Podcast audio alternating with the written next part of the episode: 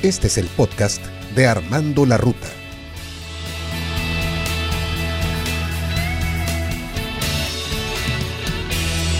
Hola amigos míos, ¿qué tal? ¿Cómo están? Me da mucho gusto saludarles y agradecerles de nueva cuenta su presencia el día de hoy aquí al podcast de Armando la Ruta.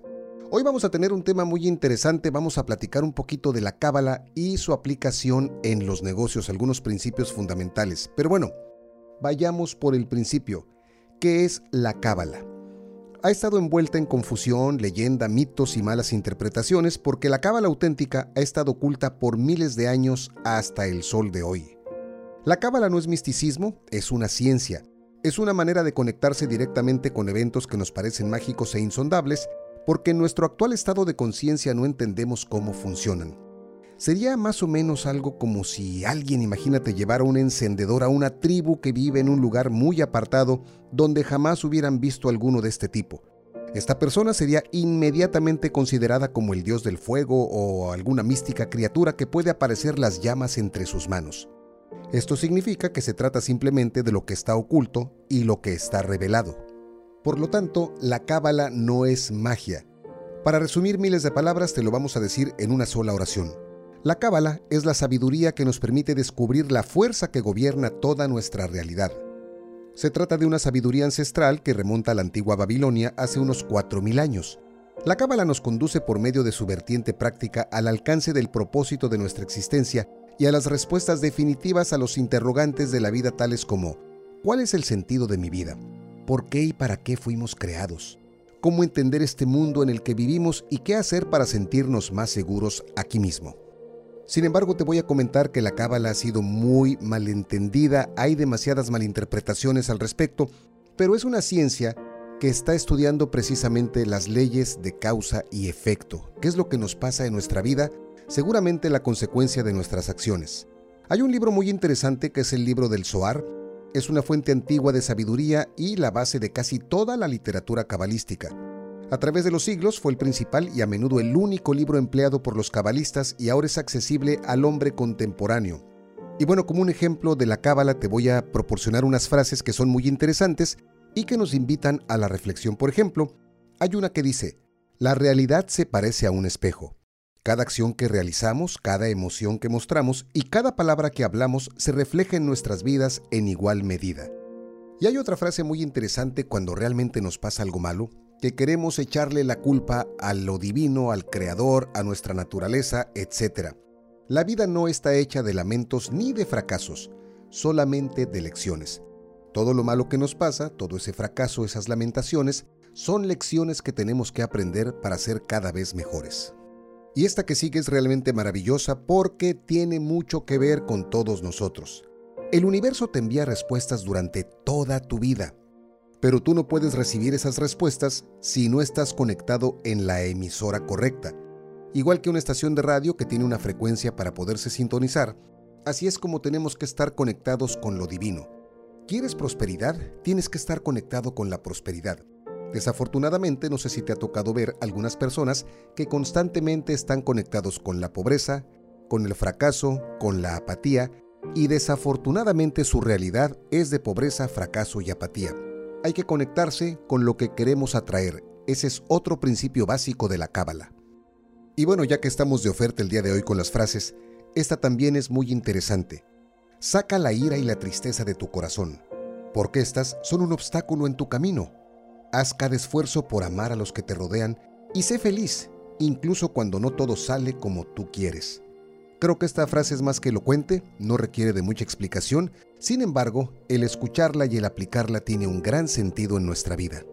Ahora que explicamos un poquito más a fondo qué es la cábala, como lo entendimos un poquito más en su contexto general, claro que es una pequeña probadita porque tendríamos que leer profundamente varios libros, entender los conceptos, practicarlos, pero Tratamos de resumirlos de una manera que sea ligera, digerible y por supuesto que nos permita seguir adelante explicándote por qué también la cábala puede ser utilizada en los negocios. Existe en la tradición judía del Zohar estos 13 principios que podemos aplicar tanto en nuestra vida como en la vida laboral. A continuación te los voy a compartir y por supuesto cada uno tiene su reflexión propia que yo te puedo dar mi interpretación pero es importante que tú también apliques la tuya. El primero, No creas ni una sola palabra de las que leas. Pon a prueba las lecciones aprendidas. ¿Qué es lo que realmente tú has aprendido? ¿Cuáles son tus lecciones? ¿Cuáles fueron tus fracasos? ¿Qué aprendiste de ellos? Otra frase es, existen dos realidades básicas. Nuestro mundo de obscuridad, que equivale al 1%, y el reino de la luz, que equivale al 99%. Conéctate con lo positivo, con lo que brille, con la gente exitosa, y así vas a obtener la luz y el éxito. Un principio más dice que todo ser humano verdaderamente desea en la vida algo de luz espiritual. Por supuesto, tener paz, tener tranquilidad, lo cual nos permite tener una visión más amplia en los negocios y en nuestro trabajo. Otro principio nos indica que el propósito de la vida es la transformación espiritual de seres reactivos a proactivos. Tú reaccionas o haces algo al respecto.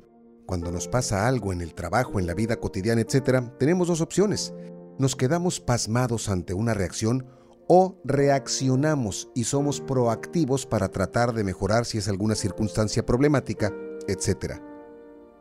Una más, que es muy interesante y es como una ley aplicada, nunca, y esto significa nunca, nunca culpes a otras personas o sucesos externos. Lo que pasa es que me fue muy mal porque fulanito, porque perenganito, porque los de la otra oficina, porque los vecinos, etc. No debemos culpar a factores externos de lo que nos está pasando a nosotros. Un principio más dice que los obstáculos son nuestra oportunidad de conectar con la luz. Se entiende sobremanera este. Otro más, cuanto mayor sea el obstáculo, mayor es la luz del potencial. Como bien dicen también los chinos, crisis significa oportunidad. Dentro de ese fracaso, dentro de ese obstáculo grande, hay una gran oportunidad de resolver el problema y de mejorar las circunstancias. Quiero pensar que muchos de estos principios ya los habías escuchado de otra forma, en otra frase, hasta con algún refrán de tu país o un refrán mexicano. Sin embargo, es muy complicado que los pongamos a la práctica. Hay otro más que dice todos los rasgos negativos que detectas en los demás son un mero reflejo de tus propios rasgos negativos. Solo si cambias tú, tú mismo vas a poder ver el cambio en los demás. Lo que no te gusta de tu pareja, de tu compañero de trabajo, lo que te molesta de la manera de expresarse de algunas personas, de su forma de ser, de cómo se visten, de cómo trabajan de cierta manera, etc., seguramente lo que no te gusta es el reflejo de lo que tú realmente eres. Desde el momento en que empieces tú a cambiar, las cosas externas van a empezar también a moverse de otra manera. Y como estamos llegando al final del podcast, te voy a platicar la frase básica, uno de los principios más fuertes que tiene la cábala es, ama a tu prójimo como a ti mismo. Una frase que seguramente ya escuchaste en muchas partes, en filosofías de vida, en religiones, en consejos, en fin, desafortunadamente no la ponemos mucho a la práctica. El día en que la humanidad al unísono logremos amar al prójimo como a nosotros mismos, pienso que las cosas van a cambiar de una manera muy significativa. Estos conceptos quiero decirte que no son religiosos, son realmente espirituales, que no es lo mismo. La espiritualidad dicen que tiene que ver más con la forma en que nos identificamos y nos conectamos con Dios, con el universo, con el ser interior o con el ser superior que cada uno conoce. Aún los ateos tienen algún tipo de espiritualidad. No tienen religión, pero tienen alguna especie de conexión espiritual.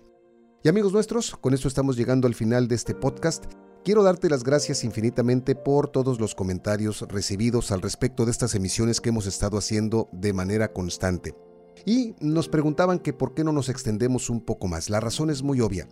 Tratamos de hacer un compendio muy breve de 10 minutos porque estamos conscientes que muchas veces nos escuchas en la oficina, a bordo de tu automóvil, en algunos trayectos y la intención es que te demos un concentrado donde tú puedas captar la idea general. Y quiero platicarte que más adelante vamos a tener una sorpresa donde vamos a poner a tu consideración un proyecto dentro de estos mismos podcasts. Hemos estado trabajando a lo largo de estos días en este proyecto que ojalá y te guste. Lo hacemos para ti con mucho cariño, con todo el corazón de por medio. Un abrazo, muchas bendiciones, que seas inmensamente feliz. Si ya lo eres, que lo seas mucho más. Cuídate mucho. Gracias.